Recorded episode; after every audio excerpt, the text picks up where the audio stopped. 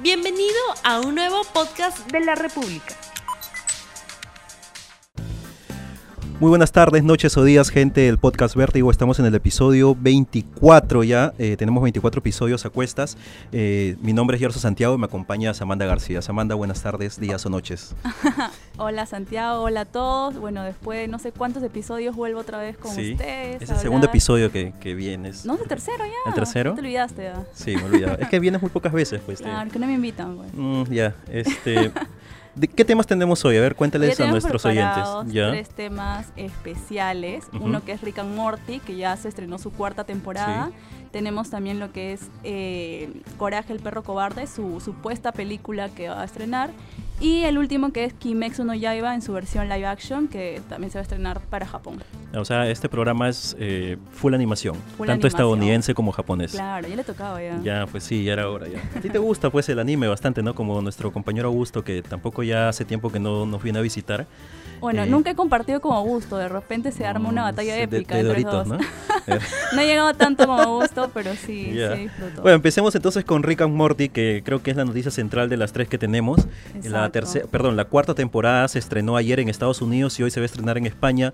Y después de dos años esta serie emblemática para muchos regresa, ¿no? Que es una serie muy divertida que tiene toques de ciencia ficción con humor negro. Dime, Samantha, ¿tú has visto parte de Rick and Morty sí o no. Si no la has visto, normal, ¿no? Porque no. Para serte sincera, he visto extractos de la serie, pero sí me la han recomendado bastante que la vea. Ajá. Eh, lamentablemente no tenía la oportunidad, o sea, tampoco es que, pucha, haya visto y sí, sí quiero verla como sea. Pero ahora que estoy leyendo bastantes comentarios acerca de la serie, me animaría a verla, sobre todo porque está en Netflix ahora. Claro, está en Netflix. Este, esta serie, como te dije, tiene bastante humor negro y este, la primera impresión que uno eh, tiene cuando ve a los dos personajes principales para muchos es este la inspiración que tuvo el creador, ¿no? Este Justin Roiland con el tema de Volver al Futuro. porque si tú ves a Rick y a Morty, inclusive el nombre Morty es parecido al de Marty y Rick viene a ser el Doc, ¿no? Doc Brown, este, les voy a contar una curiosidad para nuestra, para la gente que nos escucha. Eh, Justin Roiland, que es el creador de Rick y Morty, eh, inició esta serie eh, empezando una pequeña animación, un cortometraje llamado Doc y Marty que era eh, una parodia de eh, Volver al Futuro, ¿no? Y estos personajes están hechos tal como Ricky Morty. Eh, en, esta, en este corto que lo pueden ver en YouTube, se puede ver a los dos personajes que luego serían Ricky Morty con el DeLorean, ¿no? Planeando un viaje en el tiempo, cosas típicas de la película de Volver al Futuro. O sea, el creador no se imaginó que iba a tener tanta repercusión. exacto. Eh, después de eso, parece que el corto le gustó a algunos productores de Adult Swim y este, entonces decidieron darle un contrato para que realice una pequeña temporada en este canal, ¿no? Que es un anexo, me parece, Cartoon Network.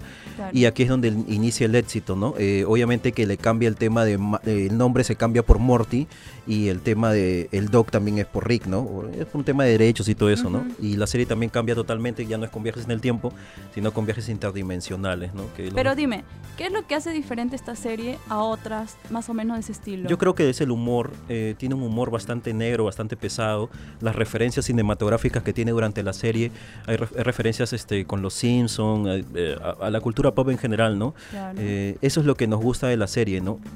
Incluso yo este Y también el contraste de personajes. Claro, yo escuché por ahí que los mismos este guionistas era como que jugaban con el público bastante porque daban a entender de que el siguiente capítulo iba a tratar sobre tal tema y los este los fanáticos hacían como teorías, ¿no? De lo que podía Claro, en YouTube hay un sinfín de teorías de Ricky Morty, ¿no? Y pero al final ellos este como que le dan la vuelta y te hacían otra historia totalmente diferente. Y eso también es lo interesante de la serie, ¿no? Aparte también otro otro punto importante es que rompe la cuarta pared, ¿no? Esto quiere decir que los protagonistas protagonistas hablan con el espectador, ¿no? Ellos mismos saben que están dentro de una serie y el mismo Rick, por ejemplo, en el capítulo que se estrenó ayer, que ya lo vi, está en inglés nada más, entendí poco, pero he visto el resumen. Rick en una parte llega a decir al final del episodio que Beth, que es una de las protagonistas, la hermana de Morty, malogra este no, perdón, la Beth es la esposa, la, hija de Morty. Malogra el inicio de la cuarta temporada, ¿no? Y es una manera de romper la cuarta pared. Mm. Eh, otro de los puntos importantes, como te dije, es el contraste de los dos protagonistas, de Rick y Morty, ¿no? Eh, Rick es un super genio, inteligente, decidido, eh, con super confianza en sí mismo, a comparación de Morty, que es un tipo débil, asustadizo, manipulable, y que Rick usa para sus viajes este, interdimensionales. Sí, precisamente por eso este, creo que hacen una buena dupla, ¿no? Eso ayuda a que haya más fluidez, ¿no? Ese contraste de personalidades como que te, te motiva más a ver, ¿no? Porque uno puede cometer una tontería y el otro como que tiene que ayudarlo. ¿Tú cuántos capítulos has visto de la serie? Ay, por serte sincera, he visto unos 3, 4 capítulos. ¿No te llamó mucho al principio? No. ¿Por qué? Porque, no sé, creo que ese tipo de humor este no es tanto... No es tanto este como otros otro tipo de series que más me gustaría, pues, ¿no? Pero creo que le daría una, una segunda oportunidad. Me pondría a ver otros capítulos más, a ver qué tal va. A ver, dime, tu apreciación del último episodio.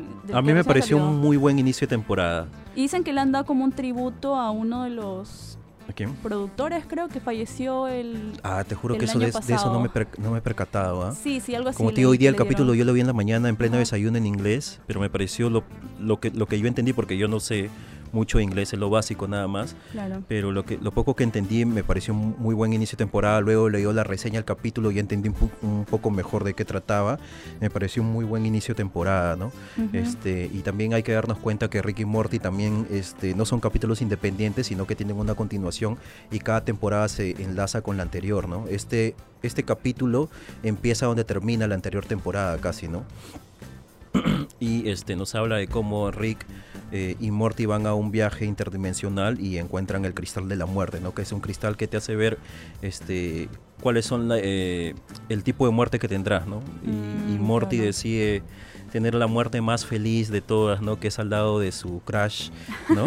Jessica, ¿no? Jessica, ajá, y decide hacer un montón de tonterías, estupideces por llegar a este, a este final o a esta muerte, ¿no? Claro. Para que en la escena post crédito se revele que los dos no se quedan eh, felices por siempre, sino que Jessica solamente cumple su deber, ¿no? Su deber como una enfermera o algo así, que no que va a visitar a los ancianos y Morty viene a ser uno de estos ancianos. Mejor dicho, lo está en sus últimos días por pena nada más, ¿no? O sea, lo que pasa es que él creo que quería que le digan te amo. Exacto, porque es, su, el amor de su vida. Ella se lo dice, pues, ¿no? Pero al final se revela que ella le decía te amo porque no es porque es su esposa, exacto, era parte de su trabajo, porque algo que, los moribundos deseaban escuchar esas palabras. Sí, muy gracioso. Pero mira, ya tenemos poco tiempo hoy día. Eh, vamos con el segundo tema rápido ya. bueno, el eh, de coraje. El de coraje. Dime, ¿has visto la serie? Claro, yo me acuerdo en Cartoon Network la veía en las tardes y era un mate de risa. Y una serie un poco atípica para la época, ¿no? Claro, eso sí. por el tema de, la, de los temas de terror, los, personajes también. La misma animación también media morfa, ¿no? El coraje parece una albóndiga con patas rosadas. Pero ¿qué, ¿qué hay de nuevo con coraje? bueno, se ha anunciado que posiblemente saquen una película, ¿no? Que va a ser como una secuela de la no, una precuela creo Una precuela, ¿no? Sí, una precuela. Y bueno, está este el creador ha hablado con Cartoon Network para poder este ya están en, conversaciones, ¿no? Sí, por lo que se dice, pues el creador ya tenía pensado hace muchos años hacer la película, pero parece que Cartoon Network todavía no le da luz verde para, el, para que iniciara el proyecto, ¿no? Claro. Dime, ¿tú crees que ahora una serie como esa actualmente tenga acogida? ¿Sería para las nuevas generaciones? Mm, yo, creo que, yo creo que sí, porque no tenía temas que ahora son políticamente incorrectos, ¿no? Yo creo que manejaba el tema del terror, no había nada con censura. Era una serie para niños, ¿no? Pero media rara también porque también los personajes también eran extraños. y yo creo que sí, si un niño lo veía, un niño de 8 años o 7, yo creo que no, no podía dormir, ¿no? Durante un par de días. No entendería tampoco todo lo que te trata de decir Pero yo creo que sí, yo creo que ha envejecido bien esa serie. Yo creo que sí, en este 2019 funcionaría Coraje, ¿no? No, no creo que este sea un fracaso. normal? Sí, sí, como ahora, ¿no? Es una serie muy bonita. Aparte que también el cariño que tiene Muriel hacia Coraje, yo hasta ahora lo recuerdo. Y el viejo renegón de, de Justo, Justo era, Justo, sí. ¿no? Que siempre le decía, pero estúpido. Eso, eso sí. otra vez, otra vez. No, ya no pero esa es, es, muy, muy bonita, muy bonita serie. Ojalá que de verdad vuelva como película y que si funciona la película vuelva nuevamente la serie Cartoon Network, ¿no? Sería, sería genial si lo Sí, pero que vuelva con la misma esencia, con la misma esencia, pues no como Lamentablemente creo que sería un poco difícil, ¿ah? porque hicieron otro con... Las chicas eh, superpoderosas.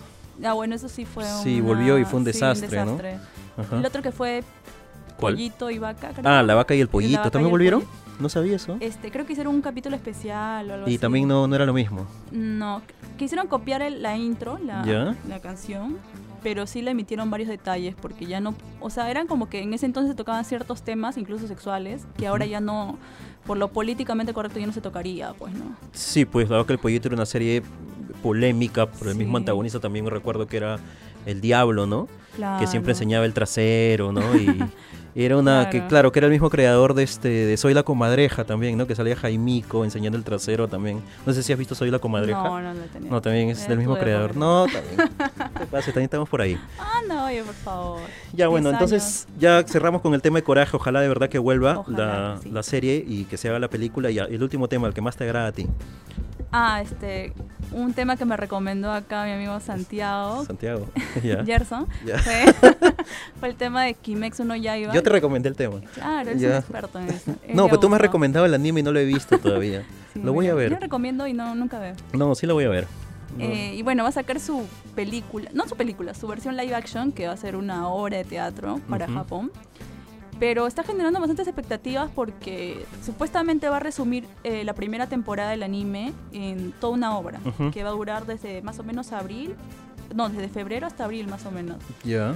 Y, dime, yo continúo, continúo. Ah, ya, claro. Eh, y eso este va a ser como un previo a la película que van a estrenar sobre el arco del infinito, el arco del tren del infinito, que va a ser este uno de los arcos más esperados. O sea, sí va a haber una película, pero va a ser una película de animación, no live action. No, no, no, animación. Primero llega la obra y la obra que también es parte de la historia, o sea, se va contando una historia. No, no, no, o sea, la obra contar la primera temporada. Ah, ya, ya. Se va a recrear la primera temporada con publicidad, porque como está generando bastante... Dicen que es uno de los animes sorpresa del 2019, Sí, más que todo por el tipo, la calidad de animación que ha tenido, porque esa, este... Creo que la productora Ufotable, que es la que animan eh, ese es este Kimetsu no Yaiba es reconocida porque anima muy bien. O sea tiene muy buenos detalles en cuanto a nivel de producción animación música a diferencia del estudio Deep que está haciendo lo de Nanatsu no Taisai, que obviamente... Sí, me dijeron que la segunda temporada, la, animación, la tercera, perdón, bajó la calidad bastante, totalmente. Yo no la había visto, la vi hace unos días y realmente sí, la calidad está malísima. Se nota que le han hecho por deber porque a comparación de otras temporadas como que están más elaboradas, tú puedes este, tener algunas escenas y se ven deformados los personajes. Algo así como los episodios de Dragon Ball Super al principio. ah, qué horrible. Y lo peor es la censura que le ponen, porque obviamente es un anime de pelea y le ponen la sangre en color plateado. ¿Sabes? Ese es el problema, creo, de la animación o del anime en la actualidad. Yo creo que es la censura. Lo bueno del anime y por cual eh, se diferenció de la se diferenció perdón de la animación norteamericana era el tema de la crudeza en las escenas de pelea no mientras los, norteamericanos en los noventas siempre hacían escenas bobas no de peleas con golpecitos suaves. Los japoneses se arriesgaban a todo y siempre mostraban peleas animadas de buena manera, pues, y con sangre y con todo esto, ¿no? Y creo que eso es lo que llamó bastante la atención a bastante gente en el, en el occidente, ¿no? Pero ahora se ha perdido todo eso. Lo que pasa es que estas, este, por ejemplo, en el caso de Anaxu, sale a nivel de televisión en, en Japón. Entonces ahí tienen mucha censura. Sí, pero... Entonces eh, no, no permiten porque hay niños que van a ver... Pero por eso te digo, o sea, antes no era así, pues, porque mira, te pongo el ejemplo de Dragon Ball. Dragon Ball también la pasaban en la televisión y tenía escenas con sangre. Pero recuerda que acá censuraron varios este varios animes en Perú. O sea, ah, no, claro, ese es un tema, pero yo me refiero que ya la censura llegó al mismo Japón, pues, algo que antes no pasaba, ¿no? Eh, eso es lo que no me gusta. Es que son otros tiempos. Por eso, pues, que, por eso que yo prefiero la animación antigua, aunque hay excepciones que se salvan animes que todavía mantienen el tema de, de los golpes fuertes y la sangre, la animación podría, podría ser más realista. Pero eso es lo que no me gusta, ¿no? Que pongan la sangre plateada o que pongan la sangre como si fueran sudor, ¿no? Porque, o sea, obviamente si vas a hacer una animación que es sobre peleas y batallas, obviamente va a salir sangre, pues, ¿no? claro, o sea, es un poco irreal. por eso Yo creo que es Dragon Ball Super por eso que no me gusta. No, Siento que ha perdido la esencia de, de, todo, ¿no? Y tanto en el manga, el manga se salva, pero igual es como que se ha perdido la esencia. Yo no, aparte que... que este Goku también, o sea, como se puede decir entre comillas, malograron el personaje porque si tú recuerdas en capítulos anteriores, la meta de Goku no solo era volverse tan fuerte, sino defender a su familia, proteger a la tierra. la tierra. Ahora es como que todo lo de pelea, pelea, pelea. Sí, se ha vuelto como un tipo de retrasado, ¿no? Retrasado. Sí, porque ya no, ya, o sea, se supone que en Z había madurado, ¿no? Claro. Tenía ese toque de inocencia, pero igual siempre tenía este esa madurez, ¿no? Claro, tenía puntos importantes que cumplir como proteger la tierra, su familia, ¿no? Muy aparte de entrenar, pero ahora siento que en Super no es un tono tonto que solo quiere pelear y no le importan las consecuencias. Claro, y no se puede decir porque ya Gohan está grande y tiene familia, sino que en sí el personaje el no personaje ha evolucionado. sí, no ha evolucionado, ¿no? Se ha quedado estancado y se podría decir que hasta pre, ha pre-evolucionado, si es que la palabra es correcta, ¿no? Y no, no, no me gusta. Yo pienso que Toyotaro influencia demasiado a Toriyama. Puede ser. Y ¿ah? sí, yo creo que sí, yo creo que la mano de Toyotaro ahí se mete mucho y y friega, la, friega el anime, ¿no? está siendo muy infantil. Me hace recordar un poco a GT también cuando encogieron a Goku. Claro. Y obviamente se le veía full infantil. O sea, yo no tenía esa esencia, ¿no? Que tú decías, pucha, Goku, el, es que creo que GT hicieron eso porque querían que el personaje este sea Pan, pues, ¿no? Y con Trunks, o sea, los nuevos Saiyajins y querían captar un nuevo público o al público antiguo también encogiendo a Goku para hacerles recordar las épocas de Dragon Ball, las primeras. Pero en ese caso no creo que lo de Pan y Trunks porque Trunks, por ejemplo, fue alguien de apoyo y ni apoyo se puede decir porque no hizo Sí, aparte también les, hicieron un downgrade, eh, o sea, les, bajaron el nivel de poder bastante, ¿no? ya Pan no tenía Pan y Trunks que lo vimos en Z, pucho súper poderoso. Pero al menos salieron porque el, que, el más perjudicado fue Goten, creo que nunca salió. Sí, Goten nunca salió, Gohan también salió a veces. Pero bueno, pues ya este tenemos que despedirnos. Eh, sí, ha sido un eh, Sí, ha sido un podcast así bien, bien rápido, ¿no? Para que no nos olviden. Sí, para que ya vamos a volver el otro lunes. ¿Vas a volver el otro lunes? Porque tú, te votas también, ¿eh? Ay, no, por favor. Ya, bueno, pues, te voy a creer ya? ya no, ya no sé qué creer ya. Augusto ya no, está, ya no está Gary, Samantha viene a veces. Pero no vamos a tratar de revivir el podcast nuevamente como hace vamos muchos a con más temas nuevos. vamos a preparar, sí, vamos a preparar temas, creo, ¿no? Creo que ya la nueva etapa de, de, Vértigo va a ser en que vamos a hablar sobre géneros en específico de películas, no, no sobre la noticia del día. Sería mejor. Pero bueno, ya vamos a ver si la próxima semana se cumple esto. Vamos a despedirnos. Mi nombre es Gerson Santiago. Yo soy Samantha García. Y nos vemos hasta el próximo episodio. Chao. No olvides suscribirte para que sigas escuchando más episodios de este podcast.